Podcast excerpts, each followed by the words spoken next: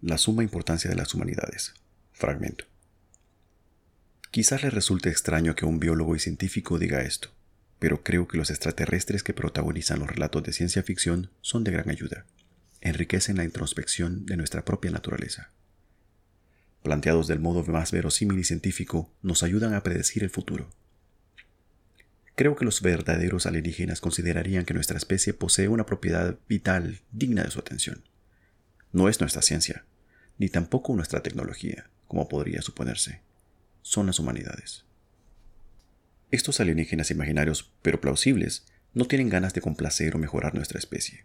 Su relación con nosotros es benevolente, igual que la nuestra con los animales del Serengeti, que acechamos y pastoreamos. Su objetivo es aprender lo más que se pueda de la única especie que estableció una civilización en este planeta. ¿Acaso no serían los secretos de nuestra ciencia? No, para nada no hay nada que podamos enseñarles. La humanidad entró en nuestra época tecnocientífica actual, global e hiperconectada hace solo dos décadas. Eso no es ni un parpadeo de en el discurso rudelante del cosmos. Solo por casualidad, y considerando los miles de millones de años de edad que tiene la galaxia, los alienígenas llegaron a nuestro nivel actual, todavía infantil, hace millones de años. Hace 100 millones de años incluso. Entonces, ¿qué podríamos enseñarle a nuestros visitantes extraterrestres? Por decirlo de otra forma, ¿qué podría haberle enseñado a un profesor de física Einstein a la edad de dos años? Nada de nada. Por esa misma razón, nuestra tecnología sería enormemente inferior. De no ser así, nosotros seríamos los visitantes extraterrestres y ellos los indígenas planetarios. Entonces, ¿qué podrían extraer de nosotros los hipotéticos alienígenas? ¿Qué podría serles valioso? La respuesta correcta son las humanidades. Edward O. Wilson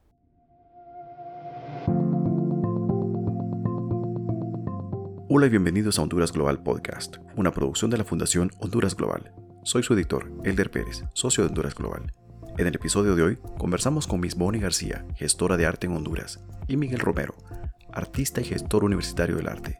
Bonnie ha tenido una trayectoria loable como presidenta de Mujeres en las Artes, organizadora de subastas artísticas y fundadora del colectivo Piso 10 y la empresa de diseño Colori, entre muchas otras iniciativas. Por su parte, Miguel es Master of Fine Arts y coordinador del primer Luthier Lab del Departamento de Arte de la Universidad Nacional Autónoma de Honduras. Ambos, Miguel y Bonnie, son miembros de la Fundación Honduras Global.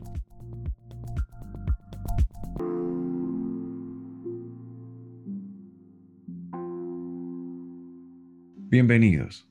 Gracias. Un placer estar contigo. Gracias. Miss Bonnie, de alguna u otra manera, cuando se habla del arte en Honduras, el nombre de Bonnie García sale a relucir. Si alguien dijese que el arte pues gira a su alrededor, no estaría tan, tan lejos de la verdad. ¿Cómo comenzó su, trayectoria en el mundo artístico?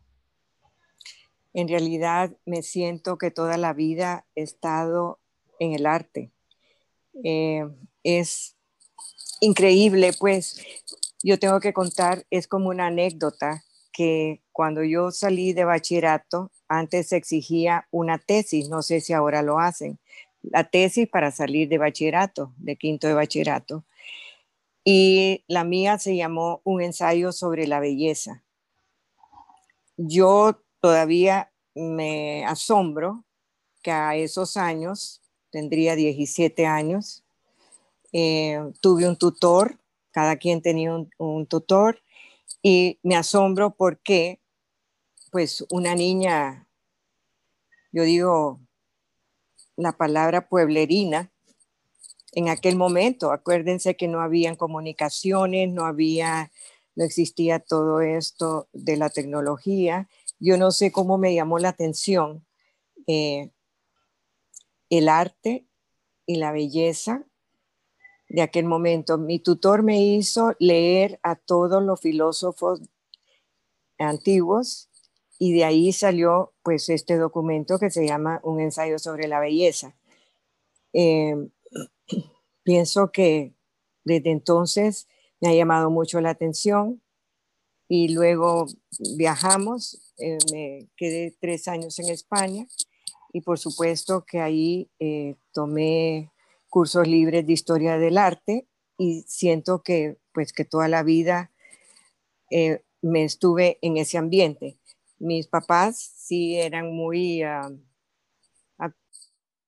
eran muy artísticos. Mi papá en sus, era un ingeniero químico y en sus horas de ocio pintaba, pintaba acuarela muy bien. Mi madre después, eh, como digo yo, se hizo teatrera, actuaba en la casa y en las tablas también, eh, en la vida real y en las tablas. Eh, mi mamá fue de las promotoras del grupo dramático de Teucigalpa Así que me, sentía en mi casa ese ambiente y luego pues eh, me casé, estuve y en el 87 es cuando inauguro Galería Portales. Igual no sé por qué, eh, pues tiene que ser que, el arte me atraía mucho, ¿no? Porque en aquel entonces, en el 87, pues eh, no había mucho que ver y dónde ver, dónde apreciar el arte. Eh, una cosa extraña también, no extraña, no había dónde. El arte estaba en los souvenirs. Y aunque yo aprecio mucho la artesanía, es diferente al arte. Y me dediqué como digo yo, a sacar el arte de la artesanía y ponerlo en una galería. Yo también aprendí mucho con, la galería. La galería me, me formó. Así que hay mucha historia que contar por ahí de todo esto que pasó. Eso iba a preguntar, ¿cómo desarrolla el ojo clínico? Porque se dice que el arte pues tiene un valor muy subjetivo, ¿no? Que lo aprecia, significa cosas distintas para cada persona. Sin embargo, una persona con un ojo clínico, con un ojo experto, pues puede decir que es arte y que no lo es. Y eso, pues, ¿cómo lo desarrolló? Bueno, ahora el concepto de arte es muy diferente. Miguel después lo, va, lo puede explicar mejor. Es muy diferente. Ahora arte puede ser una cosa eh, que no sea realmente, entre comillas, bella. Ya los cánones del arte han cambiado muchísimo, así que eh, en aquel entonces era lo bello, lo artístico, lo nítido, la técnica, la nitidez, la nitidez del oficio, eh, en fin, otras variables que no necesariamente tienen que ser actual, eh, en la actualidad, así como era antes empecé a viajar y a conocer qué se hacía en los otros países. Empecé a ir a las bienales. Nunca se me olvida, creo que mi primera bienal fue en, el 91, que me fui a La Habana y ahí vi cosas que, que, no puedo olvidar nunca, olores que no puedo olvidar, eh, cosas tan diferentes, tan, tan eh, ellos le llaman, eh, le llamaban en aquel tiempo eh, Bienal de los países tercermundistas, pero ahí no había nada de tercer mundo. Ahí era todo muy contemporáneo, muy actualizado, muchas, como les digo, algo increíblemente contemporáneo y algo que yo nunca había visto y empecé a ir a las bienales y a animar a los artistas a que viajáramos juntos a ver qué también se hacía en los demás países. Y así fue como, bajo la plataforma de portales, em, estuvimos, Honduras participó en 14 bienales internacionales. Las invitaciones se perdían para Honduras eh, yo decidí estar indagando en los países que habían bienales y si había una invitación para Honduras. Así que empezamos a, viajar y a participar y dar a conocer el nombre de Honduras en el exterior, porque de verdad que eh, me acuerdo de una, cuando las bienales eran premiadas, una bienal en República Dominicana, eh, ganamos un primer premio dos veces seguidas, una con, Armando Lara y otra con Santos Arzú, pero el, premio, creo yo, más significativo fue el premio a mejor grupo de país. Eso quería decir que todo estaba muy bien.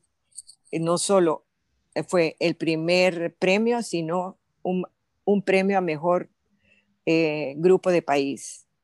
Y eso me emocionó increíblemente porque no estábamos tan errados con lo que estábamos haciendo en el momento, con lo que se estaba haciendo en el momento. Así que, eh, bueno, eso fue algo maravilloso que creo que pasó en ese momento.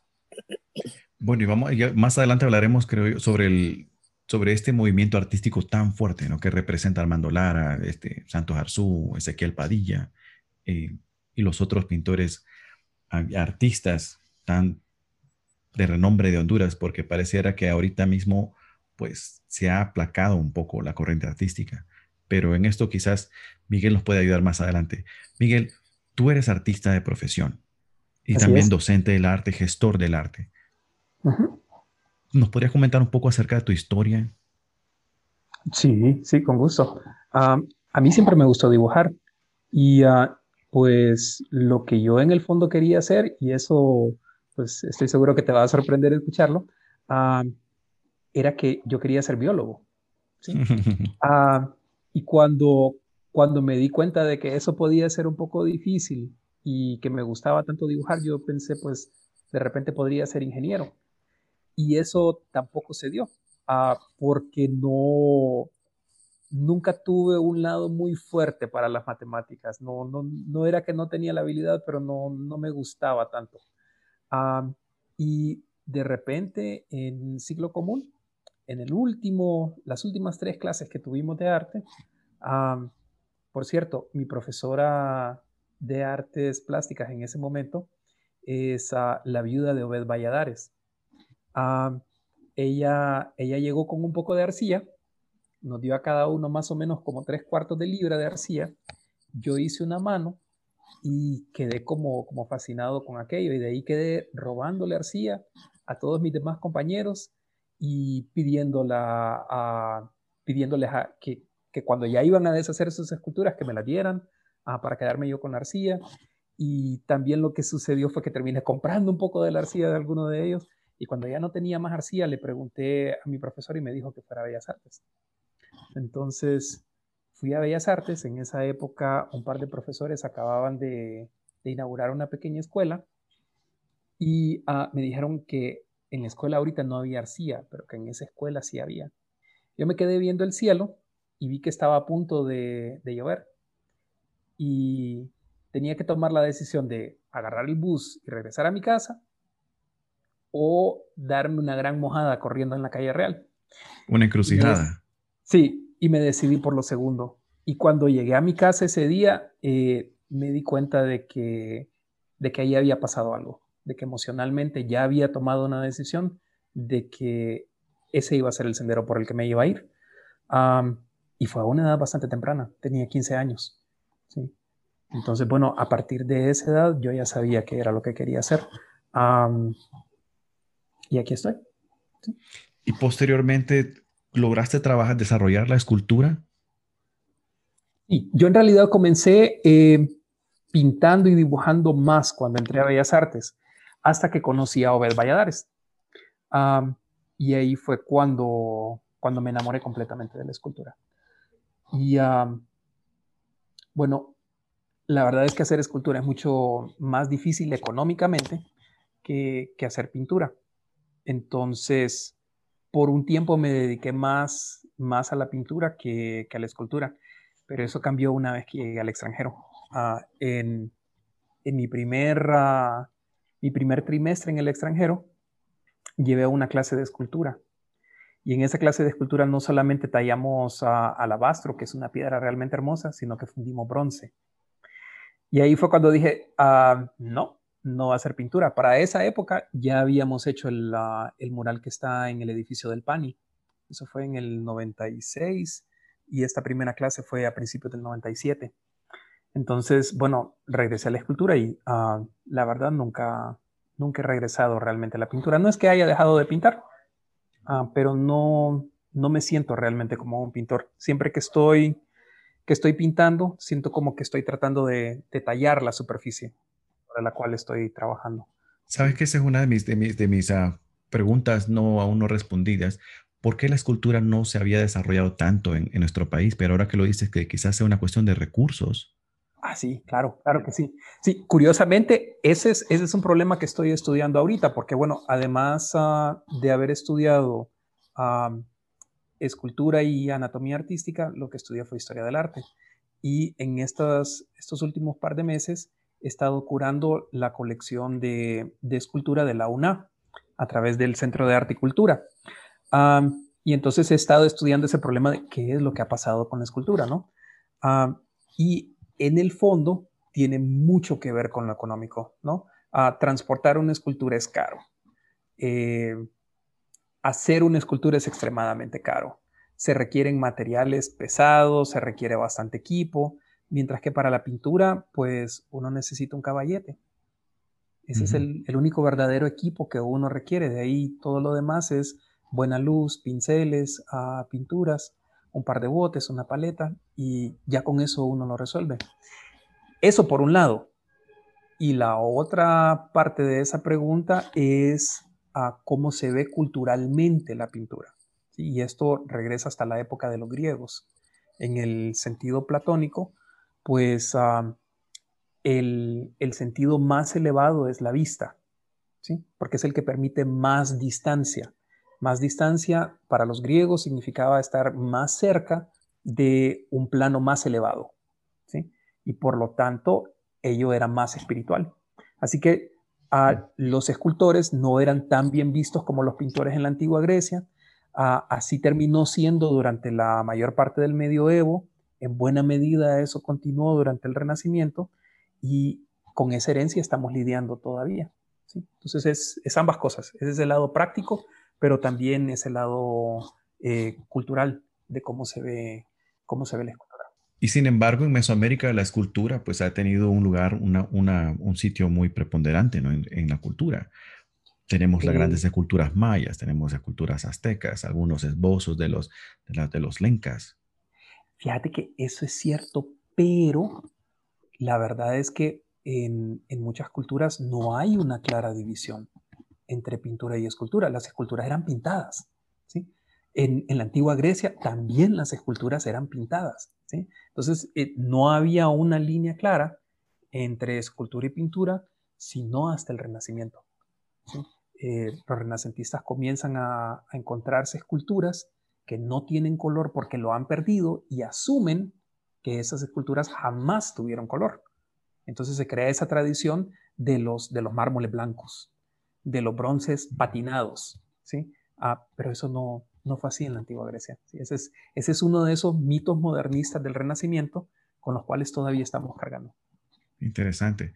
Miss Bonnie, yo entiendo que usted no es, no es historiadora del arte, sin embargo, a través de su gestión del arte, usted ha podido conocer de cerca el, trabajo de múltiples artistas. Para alguien que vive fuera de nuestro país o no ha estado muy cerca del arte hondureño, ¿cómo podría describir usted el arte de Honduras? el arte contemporáneo? ¿Por dónde comenzar? Es el... Tengo que comenzar que no ha habido un apoyo estatal nunca para esto. Eh, me duele infinitamente. Yo no digo que mis tiempos fueron mejores ni peores, fueron diferentes. Eh, digamos, creo que era más fácil antes eh, poder enviar una exposición al exterior y dar a conocer Honduras. Eh, nosotros como galeristas formamos una asociación que se llamaba Sin Fronteras y que fue en, todo Centroamérica una asociación de galerías, de galerías. Así que con esta asociación ellos me enviaban yo enviaba a los hondureños a exposiciones, era eh, mucho más fácil también obtener un patrocinio. Yo siento que ha habido una ruptura entre lo, que es los patrocinadores y tenemos por el caso que la ley de cultura nunca ha pasado por el Congreso y ese pudiera ser un incentivo para el, patrocinador del arte. Eh, es tan difícil ahora porque eh, lo ven como algo intangible, abstracto, que no, que no se ve, pero no saben la, la preponderancia que es que un artista se dé a conocer en el exterior. Eh, tenemos varios eh, artistas que ya son reconocidos en el exterior. Eh, hay una muy amigo de, de, Miguel, que es Adán Vallecillo, que ha sabido acomodarse, cambiar, ir con, el, con los tiempos, que todo esto ha cambiado.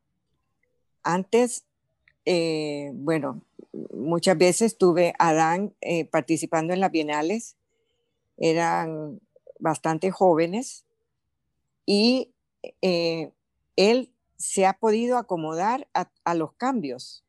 Trabaja con galerías en el exterior, eso es importantísimo, importantísimo. no se le da el carácter adecuado al arte y el arte es y la cultura es la vida cotidiana de un individuo, del individuo. Creo que están totalmente equivocados nuestras autoridades. Em, abolieron el Ministerio de Cultura. Para mí eso fue, ha sido el error más craso que pudo haber existido. Tal vez en su momento tuvo que hacerse porque al Ministerio de Cultura iban a dar muchos paracaidistas. Disculpen que lo diga así, pero muchos activistas o, iban a, no tenían dónde darles trabajo, entonces todos los ponían en el Ministerio de Cultura. Hemos tenido eh, ministros de Cultura muy buenos. En mi momento de la Galería Portales, tuve eh, ocasión de conocer a muchos ministros de cultura increíbles. Tenía muchos contactos, teníamos todo a nuestro favor. Em, a Miguel le va a interesar esto y a todo el público. Una de las veces que, que fui a La Habana a una bienal, conseguimos, hice el propósito de que los artistas fueron, en total éramos 15, fuimos a ah. ver la Bienal de La Habana. No me acuerdo qué edición era, en qué año fue. Y ahí se firmó una carta de intención con la Escuela de Arte de La Habana para que viniera el director a revisar el, ah, programa de estudios de, la, de Bellas Artes. Total, que solo había que pagarle el, el, el boleto de avión y en cualquier parte lo hubiéramos hospedado, pero nunca se llegó a dar. El artista tiene que viajar, el artista tiene que ver, el ojo no se cansa nunca de ver.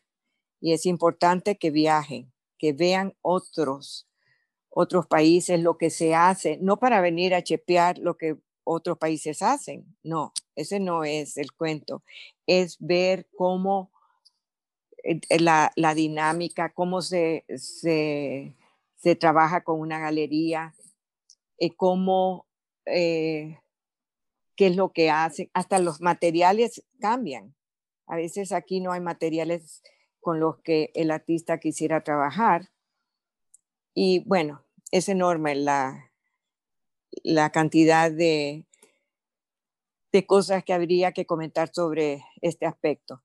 Imagínense que nunca ha habido tanto apoyo para el arte y la cultura. Ahora, con una dirección peor. O sea, no, no hay una, mientras no haya una ley, que para mí es una plataforma de cómo pudiéramos ser más, eh, eh, estar ahí, estar ahí y poder transmitir lo que es nuestro arte a, nuestros niños. Nuestros niños es lo más importante, creo yo. que tiene que llevar la, clase de arte y hay en muchas escuelas públicas no la llevan. Eh, Mujeres en las Artes se ha preocupado por ello y tiene un programa de eh, aprender a través del arte. Es, es una ley, es un derecho del niño consumir arte. Consumir arte no es lo mismo que adquirir arte. Consumir arte es que los países miembros de UNESCO, de UNICEF, tienen el deber de darle a los niños todas las comodidades, todas las aperturas para que los niños eh, puedan llevar la clase de arte, tener en los parques, en los parques, eh, esculturas efímeras o que puedan eh, concursos de, arte, no se ven por ahí.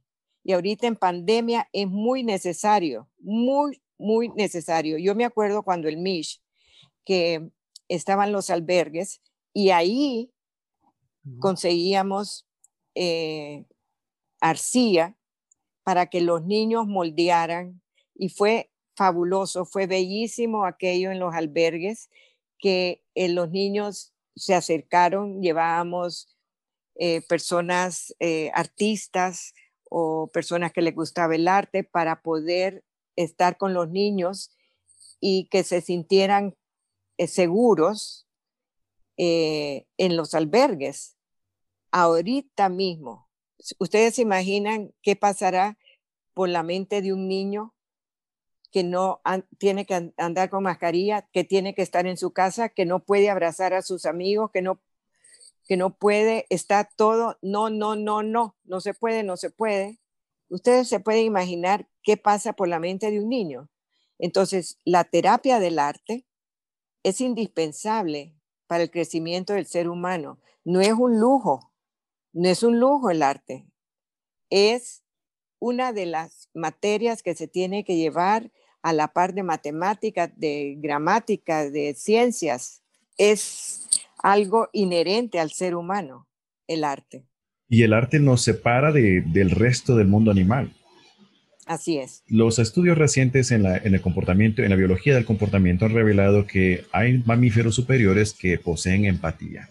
Se creía que solo los humanos éramos empáticos, pero ya se, ya se comprobó que los chimpancés, los bonobos, los elefantes, los murciélagos sí poseen cierto grado de empatía. Existe el, altruismo. Existe también sentimientos negativos como la, el egoísmo, ¿sí? que pensamos que eran inherentes al ser humano, únicos al ser humano. Lo que no se ha encontrado en el, mundo natural, en el mundo animal, es arte.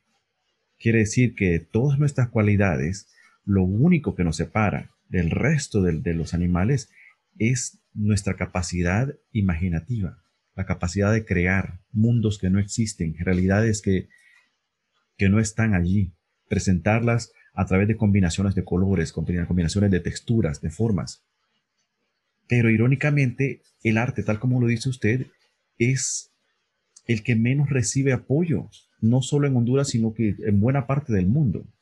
Miguel, ¿por qué crees que sea esta displicencia con respecto al arte en Honduras? Creo que no, ni en Honduras y prácticamente en, ningún otro lado, ¿no? Aunque haya más apoyo en algunos otros lados, hemos comprendido que el ser humano para ser completo, para ser, necesita crear, ¿sí?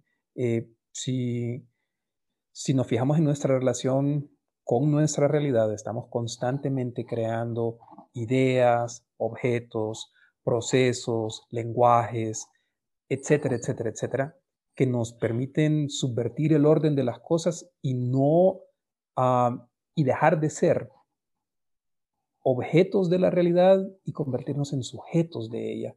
¿sí? es profundamente humano crear. ¿sí? La idea de que, de que el arte siempre ha existido, pues no, no es una que, que yo comparto, porque eh, la idea que tenemos del arte viene del Renacimiento para acá nada más. Pero la capacidad creadora del ser humano y su necesidad de hacer uso de ella es completamente real. O sea, no, no lo podemos siquiera comenzar a discutir, no seríamos quienes somos si no tuviésemos esa capacidad de crear. Eso es lo que, lo que realmente nos termina de ser humanos, lo que nos, lo que nos hace sentir satisfacción, ¿no? Un, un empresario que después de mucho esfuerzo logra levantar una compañía, una pequeña uh, empresaria que, que, logra establecer un negocio de tortillas y con eso le da de comer a toda su familia, uh, un ingeniero que logra crear un nuevo tipo de vehículo, uh, etcétera, etcétera, etcétera, etcétera. Todos esos son actos de creación, la ciencia misma es creación. ¿sí? El, el conocimiento no es conocimiento hasta que nosotros nos damos cuenta que ahí hay algo que no era todavía parte de nuestra realidad, que no, no lo habíamos asumido como tal. ¿sí? Entonces, ah, bueno, esa forma holística de ver la creación implica también el arte.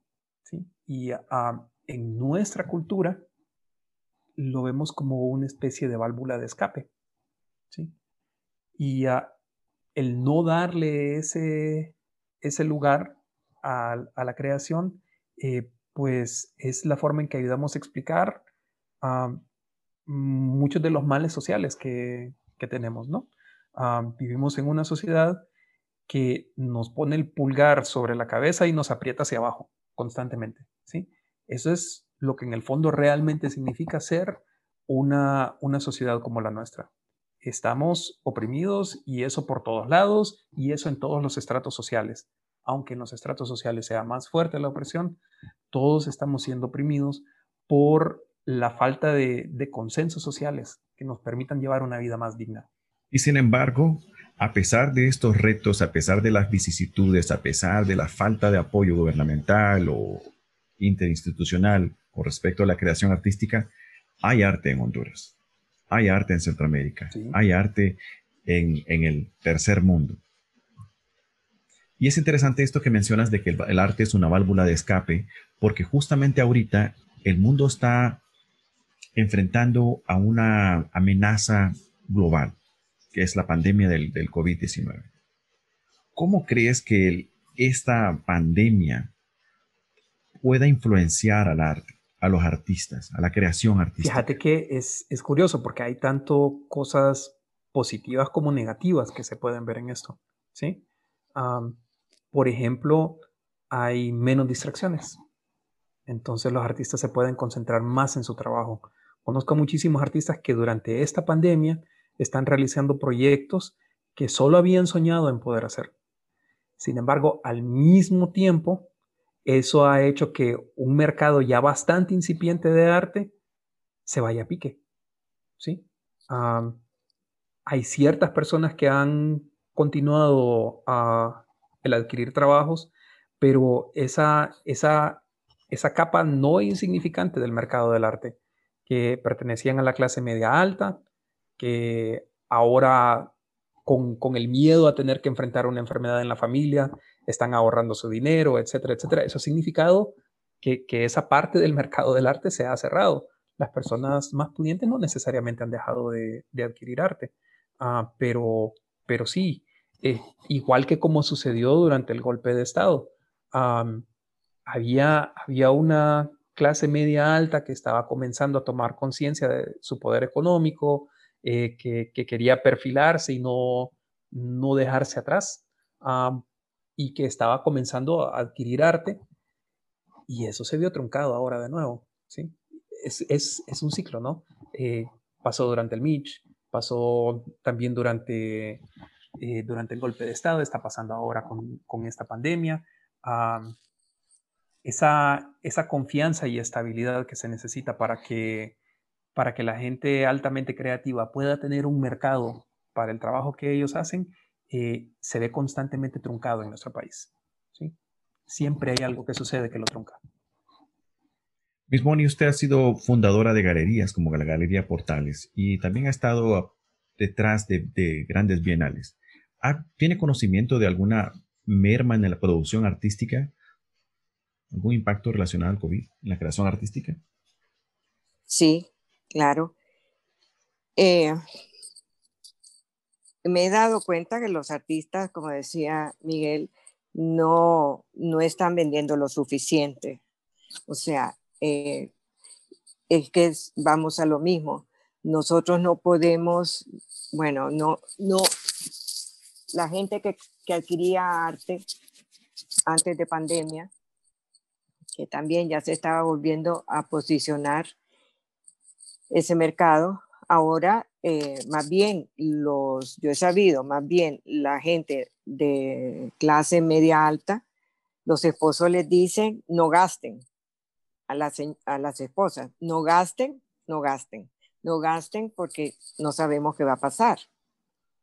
Eh, pero el arte va a, seguir, el arte no va a parar, el arte va a seguir, el arte no cambia nada, el arte nos cambia a nosotros y el arte no, no e, e, es algo inherente tanto para el artista como el consumidor de arte. Em, cuando yo me refería a que hubo el error de cerrar eh, el Ministerio de Cultura, no es que eh, quiero achacarles todo al gobierno, a los gobiernos. Eh, cuando yo tenía Galería Portales, siempre les decía a los artistas que trabajaban con portales, no esperemos tanto del de los gobiernos, hagámoslo nosotros. Hay que hacerlo a nivel privado. Eh, yo todavía no me explico por qué no hay más galerías de arte en Honduras. Pero buenas deberían de haber buenas galerías de arte más. Eh, creo que solo estaría Galería Orígenes, que sé que trabaja bien, pero una galería no es una reventa de cuadros, como dicen ellos. No es una reventa. Las galerías se mantienen a través de las comisiones que da el artista para la galería. El artista tiene que vender al mismo precio en su taller que en la galería. Eso, y tal vez el público cree que es diferente, que la galería le aumenta el precio a, la obra, y no es así, no debe ser así. El arte debe de costar igual aquí y en la China también. Si se manda una exposición a la China, tiene que costar igual la obra como, que cuesta aquí en Honduras que por allá. Eh, en relación al consumidor, al consumo de arte, sí eh, creo que se ha visto mermado porque por, esta situación, pues nadie sabe qué va a pasar. Eh, entonces creo que está un poquito en pausa, pero no, para siempre. Tal vez el artista ahora nato tiene que aprender también a usar toda la tecnología posible para poder participar también en los eventos internacionales. El arte no se para, el arte va, a seguir virtualmente o como sea. Así que es una manera de, de, de acoplarse a los tiempos y pensar que esto tiene que terminar algún día y que con toda la bioseguridad que se pueda usar, pues vamos a salir de esto y nos cuidamos nosotros mismos, cuidamos a los demás, así que em, la vida no termina, la vida continúa y el arte continúa. Y el arte encontrará la manera. Así es. ¿Podría comentarnos un poco acerca de las pasarelas virtuales que, está, que están proyectándose a desarrollar próximamente? Bien, eh, voy a comenzar con tanto que hace dos o tres años, tres años con ahora en el 2020, fui invitada a participar en una pasarela en Chicago y esto fue a través de Auge Boga con Amy Campos.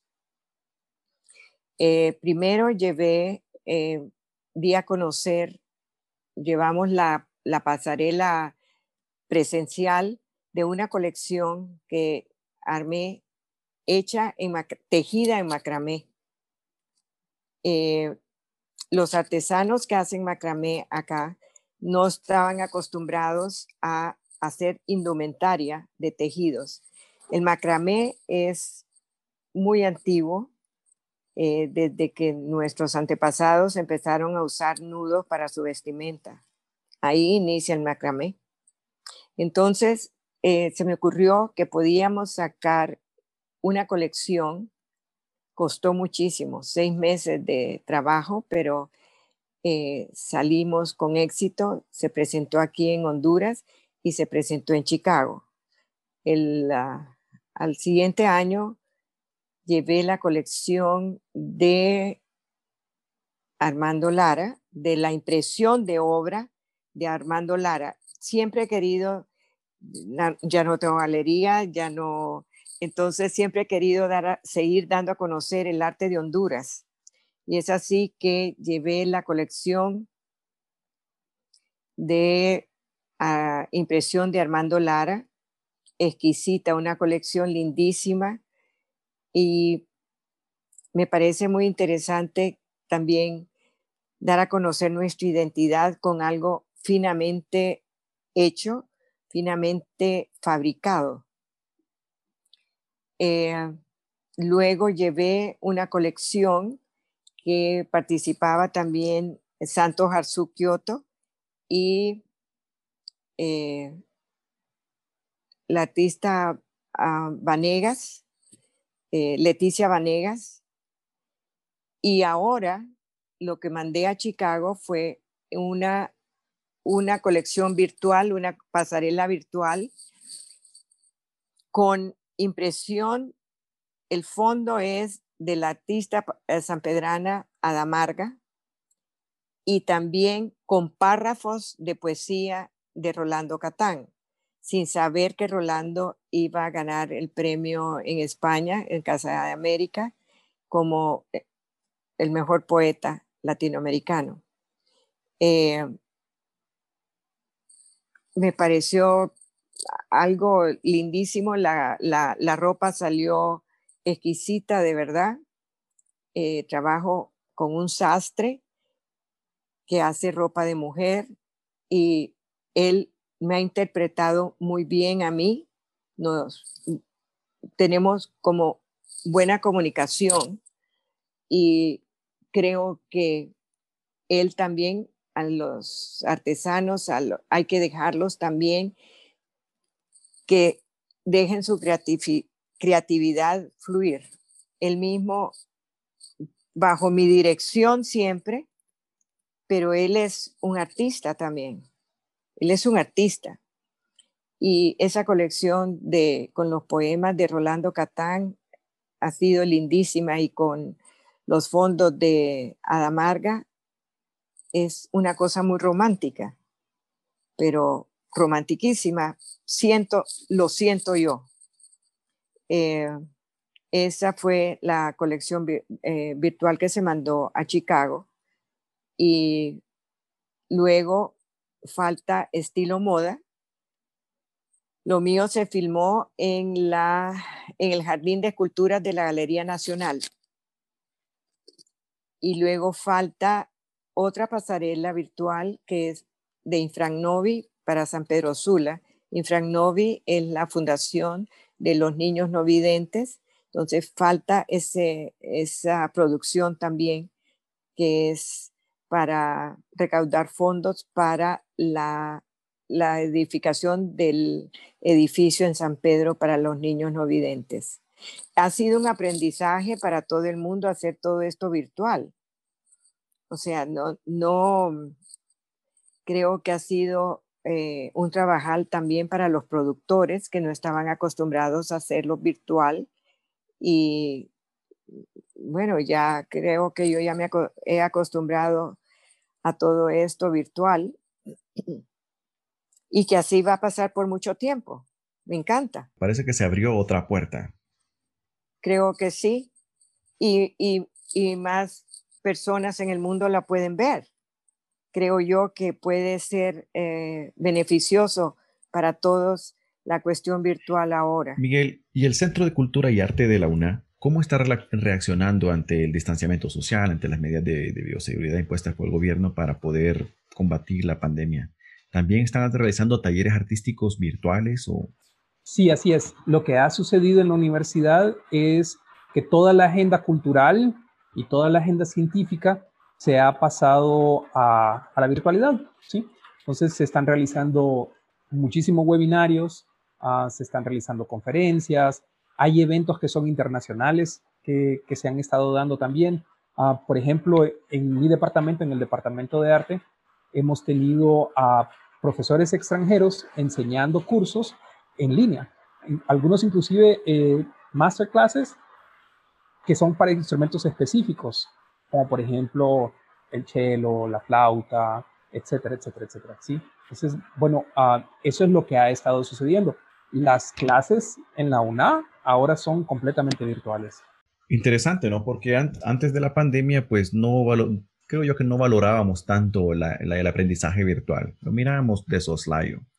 Pero ahora, a raíz de la necesidad, pues nos hemos volcado a, a, las conferencias virtuales para poder recibir el conocimiento, pero también para expresar nuestros sentimientos y nuestras creaciones artísticas. Y qué bueno que el Departamento de Arte esté laborando en esa manera que no se detenga nuevamente porque el arte pues no se detiene. Quizás descansa, pero se reinventa y encuentra el camino. así definitivamente es. ¿Cree Miguel que Honduras está listo para el, el arte digital? Por supuesto, lo estamos viviendo todos los días.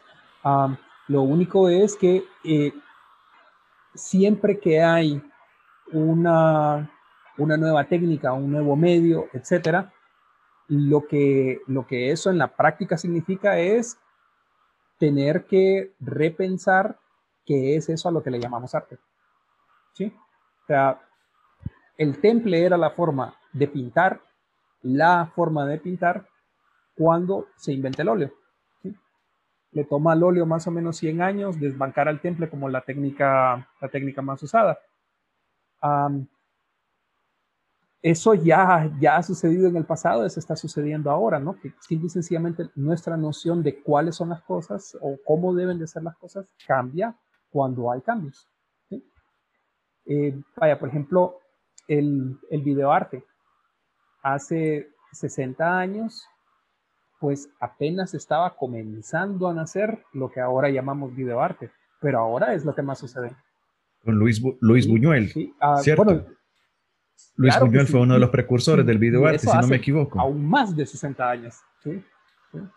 Entonces podría decirse que se ha roto un paradigma, que estamos atravesando un periodo crítico, pero la corriente artística Esa Es precisamente la noción que muchos tenemos acerca de qué es el arte contemporáneo. ¿sí?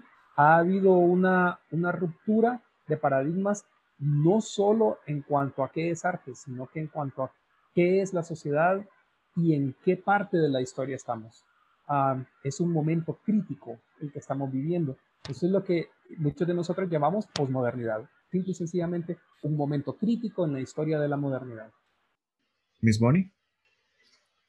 Eh, quería, eh, ahorita que mencionaron, ahora que mencionaron el videoarte, quiero decirles que ya eh, cuando Portales llevamos una bienal a Panamá que ya se mostraba videoarte.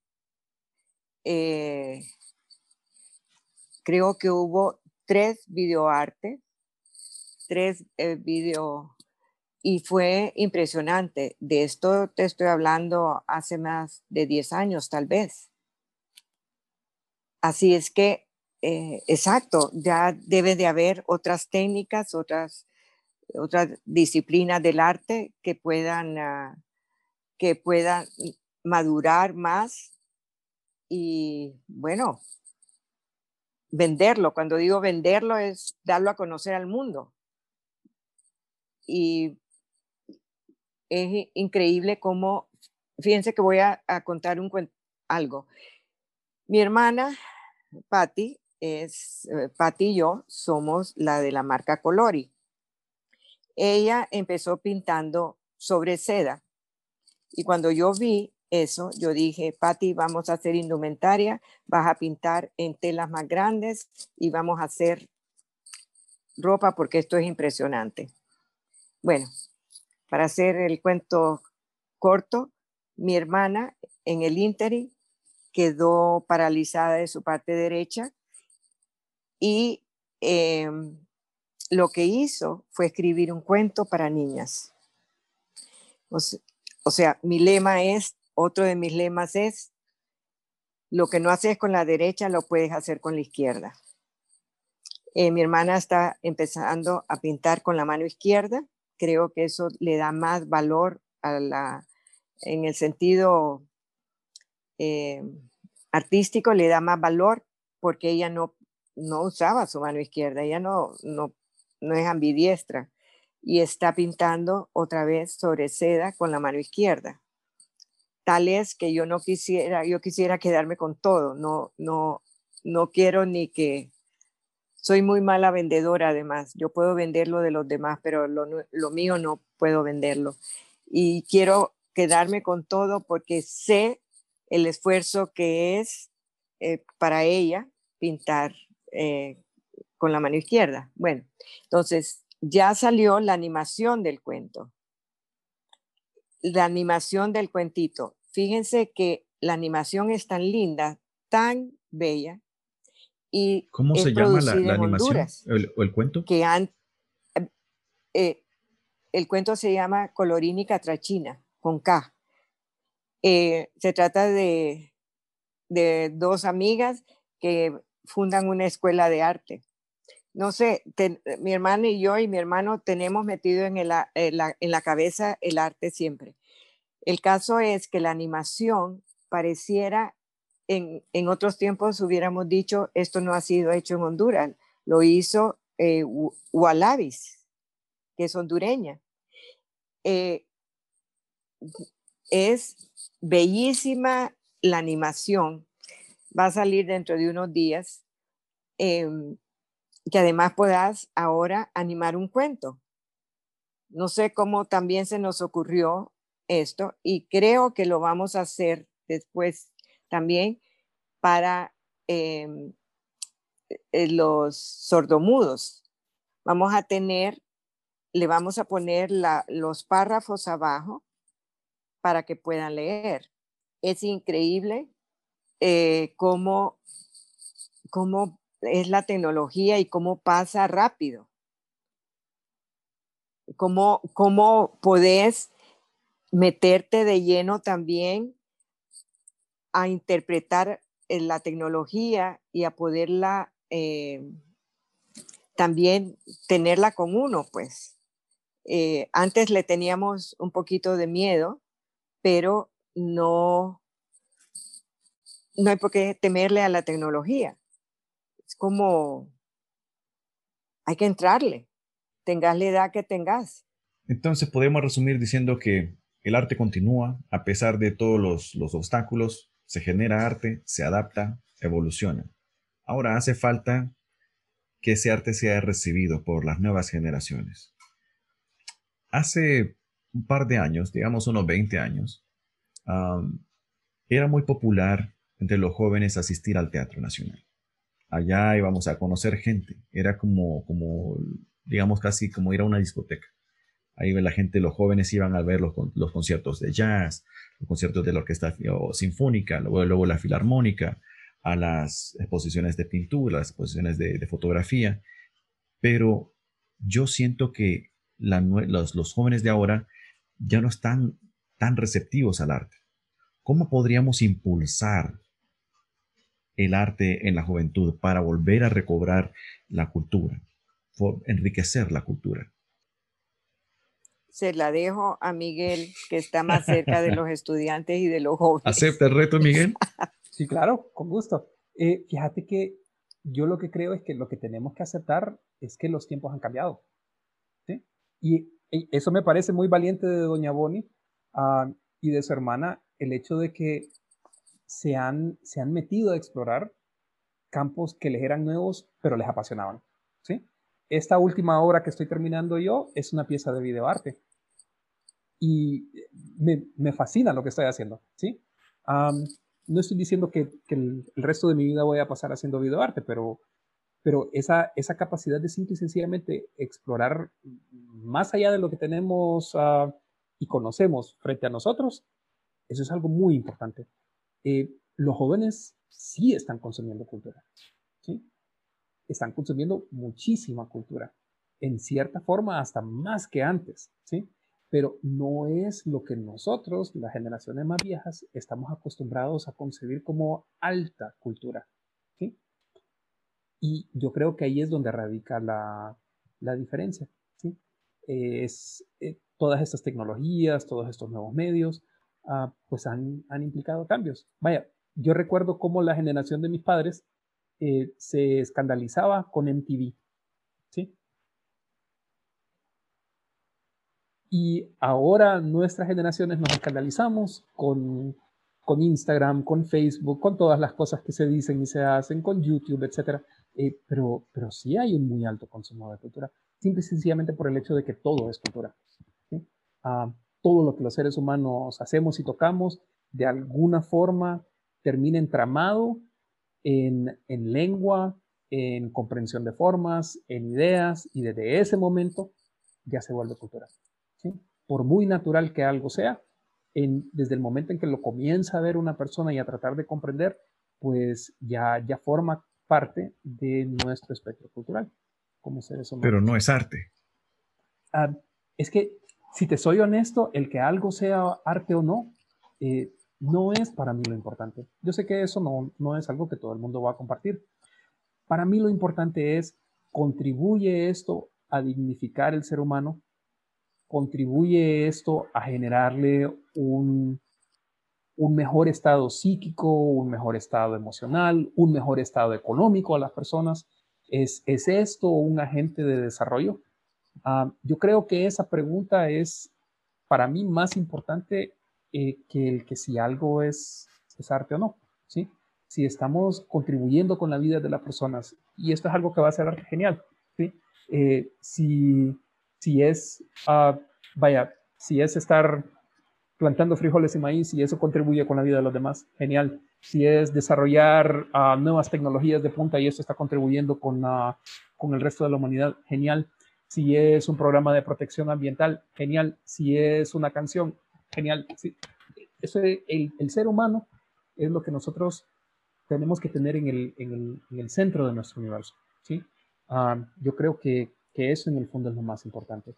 Que, que tanta capacidad de salirnos un poco de, de, las cajas en las que estamos acostumbrados a vivir tenemos. ¿sí? Uh, uno de los, de los paradigmas de la, de la educación que se han vuelto extremadamente importantes ahora es que es más importante aprender a desaprender algo para poder aprender algo nuevo, ¿sí?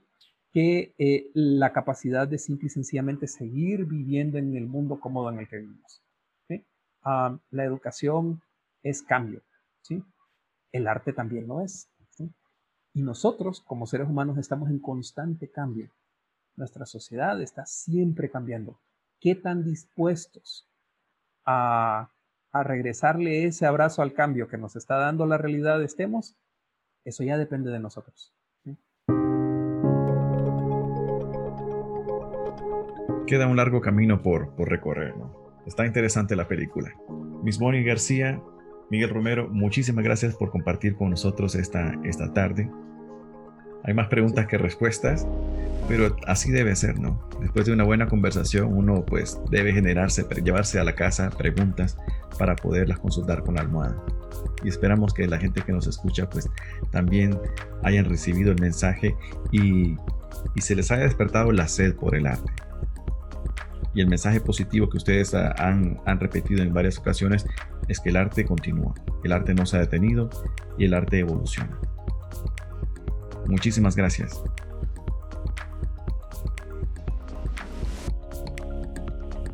Esto fue todo por hoy. Gracias por escuchar Honduras Global Podcast. Para mayor información, síguenos en nuestras redes sociales o visita nuestra página web como Honduras Global.